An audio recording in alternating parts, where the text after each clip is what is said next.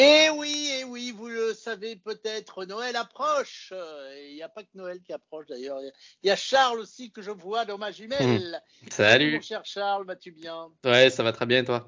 Eh bien, écoute, je vais très bien et soyez tous les bienvenus dans Ami, le podcast. Vous savez que vous le retrouvez en direct sur Ami la radio en tant que chronique et en podcast. Ça s'appelle Ami le podcast et c'est sur toutes vos bonnes plateformes, plateforme Apple, plateforme Android. Et nous sommes donc avec Charles et son panier garni de cadeaux puisqu'on va parler cadeaux de Noël. Effectivement. Et oui, c'est comme ça. Et effectivement, mon, petit panier que j'ai cette fois-ci euh, rempli de recommandations pour des très bons jeux que vous pourrez mettre sous le sapin. Que dis-je Que vous pourrez demander au, Père Noël de mettre sous votre sapin. Euh, j'avais voilà envie de partager avec vous quatre jeux qui sont soit déjà sortis, soit qui vont sortir incessamment sous peu pour euh, les, périodes propices euh, à, cette sortie. Et, du coup, bah, j'avais envie tout d'abord de vous parler d'un très gros jeu un monument, si je puis dire, euh, du, domaine vidéoludique, c'est God of War Ragnarok, euh, qui est la suite du jeu God of War qui est sorti en 2018, qui, je te le rappelle, Guillaume, avait à l'époque gagné le titre de Game of the Year, donc le jeu de l'année, c'est, je pense, la plus grande distinction qu'on peut avoir dans le monde du jeu vidéo. Il avait été distingué, bah, pas pour tout en fait, pour les personnages, pour la narration, pour l'histoire, pour la BO, pour euh, le gameplay, donc la manière de jouer. C'était un jeu vraiment fantastique. Je l'avais fait à l'époque et donc la suite sort enfin en 2022, cinq ans après. On va du coup suivre les aventures de Kratos, le personnage principal que vous allez incarner, et son fils Atreus, qui a du coup un peu grandi. C'était un petit bonhomme dans le, jeu qui est sorti en 2018. Là, il a l'air d'avoir grandi un peu. Et donc, c'est un jeu action-aventure, un peu pas mal orienté sur le combat. Pour les gens qui ne connaissent pas la licence God of War, donc c'est une licence qui remonte à, à, déjà de nombreuses années. Il y avait beaucoup euh, qui, est une licence euh, phare de la PlayStation. Hein, c'est pas une licence qui est disponible sur euh, Xbox et qui et qui qui dans ses débuts donc vous incarnez toujours Kratos donc qui qui qui est toujours un peu en guerre contre les les, les, dieux de différentes mythologies. Donc le début c'était la, la, mythologie des Grecs hein, avec Zeus, Athéna et compagnie et et sur ces deux derniers euh, épisodes, donc notamment celui sorti en 2018 et God of War Ragnarok, si tu as un tantinet soit peu de connaissances en histoire, mon cher Guillaume, tu euh, auras deviné que Ragnarok fait écho à la mythologie nordique. Donc voilà, c'est euh, donc cette fois-ci et comme au dernier épisode, Kratos se bat contre les, dieux de la mythologie nordique. Donc on aura du Thor, on aura bah, Baldur, etc. Baldur beaucoup dans l'épisode qui s'était sorti en 2018. Et donc c'est un jeu qui est fantastique, vraiment vraiment très très bien. Si vous êtes passionné ou si vous voulez en apprendre plus sur la mythologie nordique, eh ben ça a beau être un jeu action aventure comme je l'ai dit avec beaucoup de combats, une grosse composante sur le combat, eh ben malgré ça vous avez euh, Mimir, un narrateur euh, qui euh, vous raconte tout plein de fables et de, d'histoires fantasy qui sont tirées, qui sont inspirées de la mythologie nordique. Et donc, vous allez en apprendre plein plein de choses. La BO est titanesque, je le dis vraiment, la BO est vraiment très très bien. Euh, et euh, ma petite recommandation, la petite recommandation de Charles. Alors, je vous recommande le jeu en particulier, c'est un très bon jeu. Il va sortir euh, le 9 novembre sur PlayStation 5 et PlayStation 4. Mais ma recommandation toute particulière, c'est de jouer au jeu en VostFR. Alors, j'applaudis nos voice actors, euh, nos, nos, acteurs qui ont du talent français et qui font les doublages, mais la version originale, la version anglaise est particulièrement bonne parce que Kratos est joué par un acteur, un acteur qui s'appelle Christopher Judge, qui joue dans la série Stargate SG1. Je ne sais pas si tu le connais, mais il a une voix fantastique et qui va particulièrement bien au personnage de Kratos. This weapon, any weapon, comes from here. But only when tempered by this. By the discipline, the self-control of the one who wields it. That is where the true strength of a warrior lies.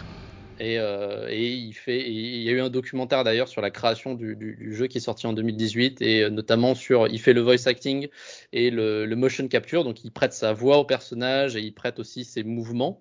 Euh, ils, voilà, ils sont filmés avec des combinaisons spéciales, etc. Et euh, Christopher Judge fait un travail fantastique dans le, reportage qui a été fait pour le jeu de l'époque. C'est vraiment prenant. Il y a pris, il y a mis toutes ses tripes et euh, ça vaut vraiment le détour. Donc, je l'ai dit, sorti le 9 novembre sur PlayStation 4 et PlayStation 5. Ils ont fait la prouesse de le sortir sur deux générations de consoles, alors que c'est un jeu qui va être, je pense, époustouflant niveau graphisme.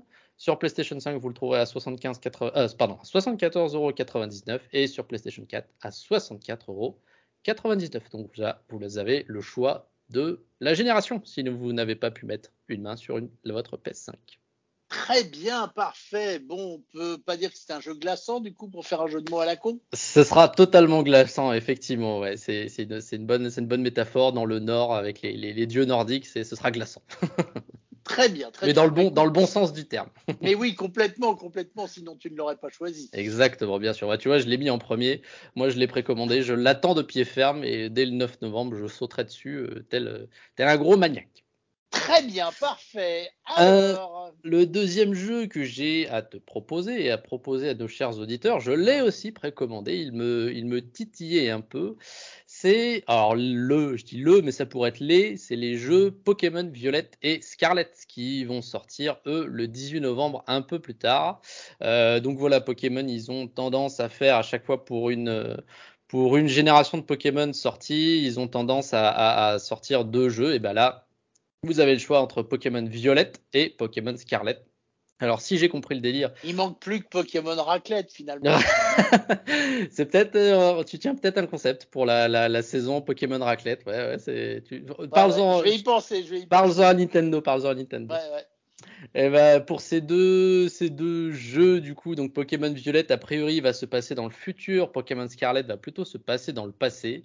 Il s'agit de la neuvième génération de Pokémon. Et oui, le temps passe depuis les, les 26 ans de 1996 que, qu'a été créée euh, cette, euh, cette, cette licence de Pokémon, les premiers jeux Pokémon, et à travers cette nouvelle génération, euh, il y a une centaine de nouveaux Pokémon qui viennent euh, s'ajouter au Pokédex, euh, et du coup, au total, il y a, euh, j'ai, vu ça sur un article, il y, a, il y aura au total, du coup, avec ces 100 nouveaux Pokémon, il y aurait plus de 1000 Pokémon, plus de 1000 petites petites, moins petites créatures qui ont été inventées euh, pour cette licence qui a déjà, qui a énormément de fans euh, partout dans le monde. Euh, cet opus, en l'occurrence, enfin ces deux opus, Pokémon Violette et Pokémon Scarlet, vous proposeront d'explorer en monde ouvert de manière libre euh, une région qui s'appelle Paldea et qui est inspirée, accroche-toi bien, de la péninsule ibérique. Alors, pour, euh, je t'avais parlé de cours d'histoire avant sur Ragnarok et sur la mythologie. Maintenant, cours de géographie, péninsule ibérique, où est-ce que c'est? Oh, c'est vers l'Espagne, ça. Exactement, c'est la partie euh, sud-ouest de, euh, de l'Europe et de l'Espagne, Portugal, Espagne.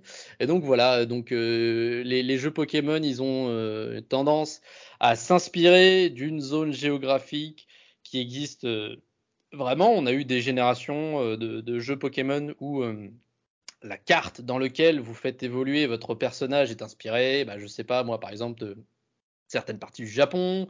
On a eu aussi une génération de Pokémon où la carte était inspirée de la France avec une pseudo euh, une pseudo euh, Tour Eiffel dans une ville euh, dans une ville assez centrale assez en assez haut de la carte etc donc il s'inspire un peu mais bon c'est pas un copier-coller quand même parce que bon c'est ça reste une œuvre de fiction etc ils veulent pas mais voilà du coup là ils ont décidé de nous emmener en Espagne dans la péninsule ibérique effectivement comme tu l'as dit. Et c'est un jeu donc comme je l'ai dit en monde ouvert que vous allez pouvoir explorer à quatre en simultané. Donc si vous avez des amis qui y jouent eh ben vous pourrez jouer ensemble et donc, ça en euh, mangeant de la tortilla, bien sûr. Et tout en mangeant de la tortilla. Et c'est marrant que tu parles de manger parce que alors je, je regardais euh, pour euh, pour vous avant de vous proposer ce jeu comme ça. Et puis c'est vrai même moi-même avant de le, le, le, précommander, je voulais regarder un peu de quoi il en ressortissait. Et il y a une des fonctionnalités. Alors je sais pas exactement comment ça va se transférer, transcrire, mais une des fonctionnalités qui était mise en avant, c'est qu'apparemment on va pouvoir faire des pique-niques Alors, me demande pas pourquoi ni comment, mais j'ai juste compris que on allait pouvoir choisir sa nappe, etc. Vous allez pouvoir faire des pique-niques avec vos amis dans le jeu et avec vos Pokémon, vous allez pouvoir leur donner à manger certaines choses.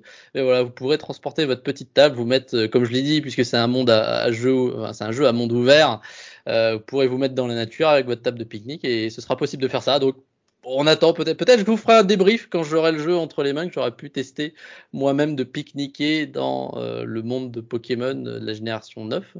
Euh, je vous dirai ce qu'il en ressort, mais euh, voilà, voilà. Donc effectivement, on va sortir les, les et, et les saucissons ibériques. Très bonne idée. J'ai l'eau à la bouche. T'as l'eau à la bouche, ah, ouais, ouais, et donc, euh... rouge et, et donc pour rappel, donc comme je l'ai dit, il sortira le 18 novembre sur Switch uniquement. Hein, on est sur un jeu Nintendo, donc ce sera uniquement sur Switch au tarif de 49 euros 99. Et j'enchaîne Tu fais bien Madame la Marchande, hein, je trouve. T'as vu ça? Ah, ah ouais, écoute, franchement, euh, impeccable. j'enchaîne directement avec euh, mon troisième petit jeu. Euh, un jeu qui est déjà sorti et que je pourrais vous en parler extensivement parce que je l'ai déjà acheté et je l'ai déjà fini. Il est sorti le 18 octobre. Il s'agit de Plague Tale Requiem qui est sorti sur PlayStation 5 et sur Xbox Series X et qui est un jeu développé par le studio français Asobo, qui est, qui est basé à Bordeaux, et à qui on doit notamment bah, Flight Simulator, euh, et donc qui ont du coup fait la suite euh, du jeu qu'ils avaient sorti il y a quelques années, je n'ai plus la date en tête, et qui s'appelait du coup Plague Tale euh, Innocence. Et donc on suit euh, toujours nos deux protagonistes principaux, donc Amicia et Hugo de Rune, donc c'est la famille de Rune, voilà. Euh, le, setup, ça se passe en, en, en, 1349. Allez, on repart sur une leçon d'histoire. Euh, Guillaume, 1349 en France, qu'est-ce qui se passait? Oh bah j'étais nul en histoire, hein. moi je suis ah. fan de Goldorak, alors je vais pas très Bon, alors tout ce que je peux te dire, c'est qu'en 1349, il n'y avait pas Goldorak en France. Malheureusement, il y avait la peste noire.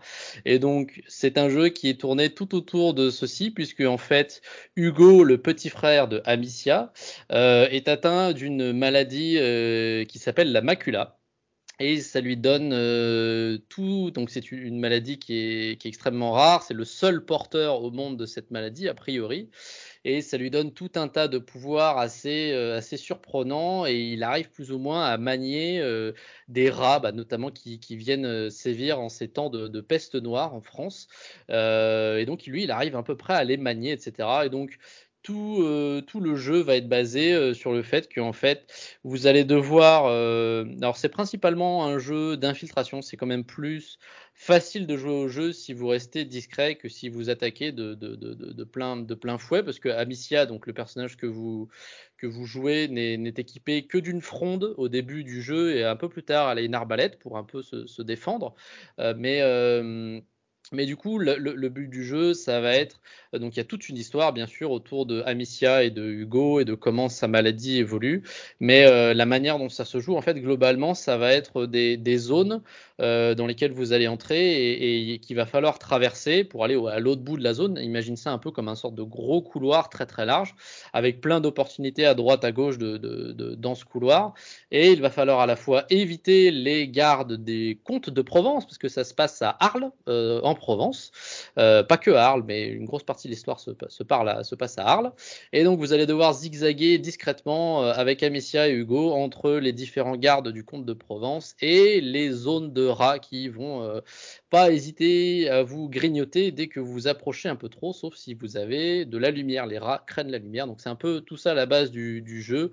Mais on, voit que dans cet opus, donc c'était le, même principe déjà dans le premier opus, Plague Tale Innocence et donc là, dans Plague Tale Requiem, c'est à peu près le même principe, mais un peu plus développé. Vous avez aussi toute une compétence d'alchimie où vous allez pouvoir euh, mélanger certains éléments pour créer des zones avec du feu, pour repousser les rats, etc.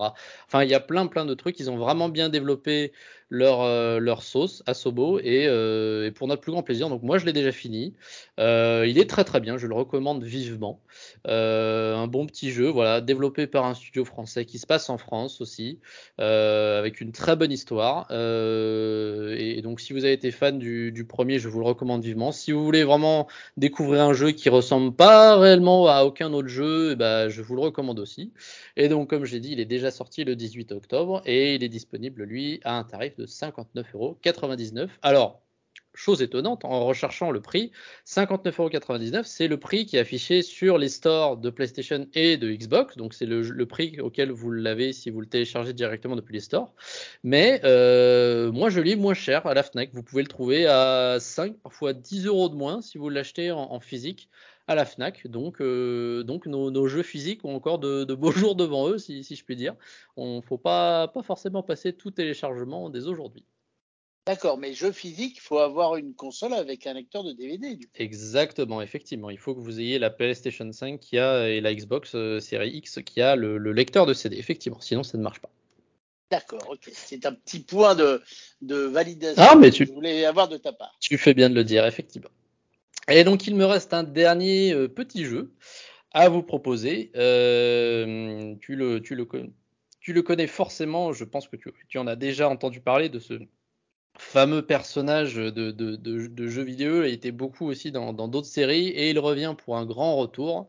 Il s'agit d'un hérisson bleu. Il s'agit de Sonic qui revient pour son prochain opus. mais c'est vieux ça, C'est vieux, bien sûr. Mais oui, bah, il y a encore des jeux et, euh, et, il revient depuis un petit bout de temps. Il n'y avait pas eu de jeu depuis 2017. J'ai regardé la chronologie, c'est incroyable. Il y, a eu, il y a eu quasiment des jeux Sonic toutes les années, parfois même deux par an, depuis euh, sa sortie en, je sais plus, en 96 aussi, ou je ne sais plus, euh, très très vieux. Euh, il y a quasiment eu des, jeux toutes les années, parfois même deux jeux, et là, depuis 2017, aucun jeu. Donc on voit qu'ils ont, on espère qu'ils ont pris le temps. Il avait hiberné.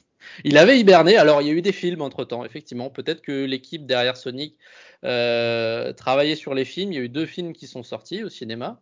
Euh, peut-être qu'il travaillait là-dessus, mais le fait est que le dernier Sonic était sorti en 2017. Et donc là, Sonic fait son grand retour avec un jeu qui va s'appeler Sonic Frontier euh, et qui est tout particulier pour la licence puisque ce sera un jeu à monde ouvert. On voit que euh, un jeu comme Zelda Breath of the Wild, donc qui a été le premier Zelda à monde ouvert, si on peut dire.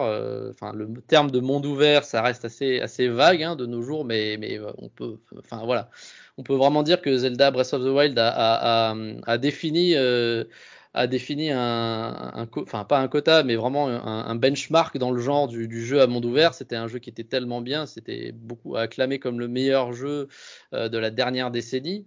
Euh, et donc il y a beaucoup d'éditeurs qui ont voulu faire pareil, et on va voir ce que ça dit, notamment Sonic n'a pas été épargné par cette manie de faire un beau jeu à monde ouvert dans lequel vous allez pouvoir faire de l'exploration, choisir où vous allez découvrir euh, des, mondes lointains et inexplorés, euh, etc.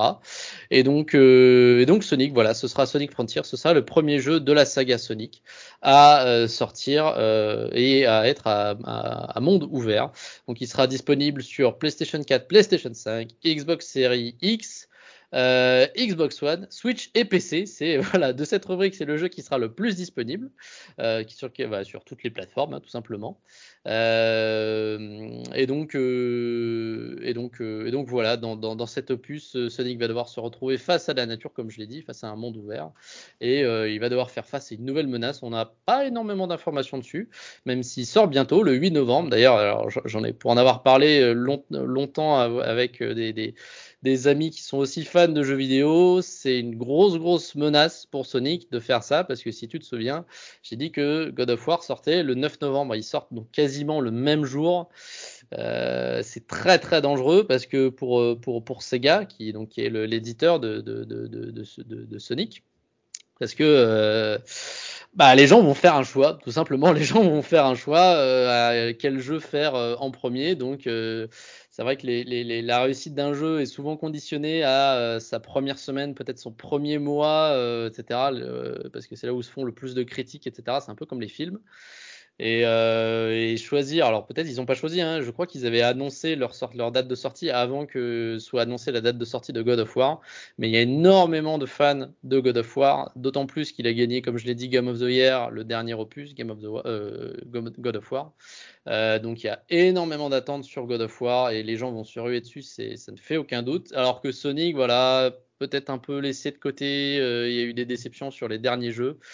On va voir comment ce jeu va s'en sortir, mais bon, peut-être si vous êtes fan, si vous avez la nostalgie de cette saga, en tout cas, vous pourrez euh, demander au Père Noël de vous l'apporter. Je ne sais pas si j'ai dit le, prix. 8 euh, novembre, ça je l'ai dit, et il sera au prix de 59,99€.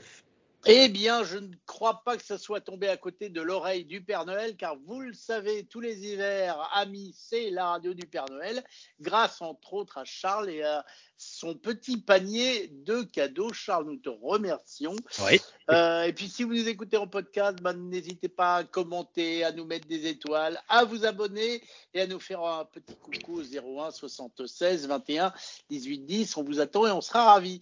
Mon cher Charles, merci et à très bientôt pour de nouvelles aventures.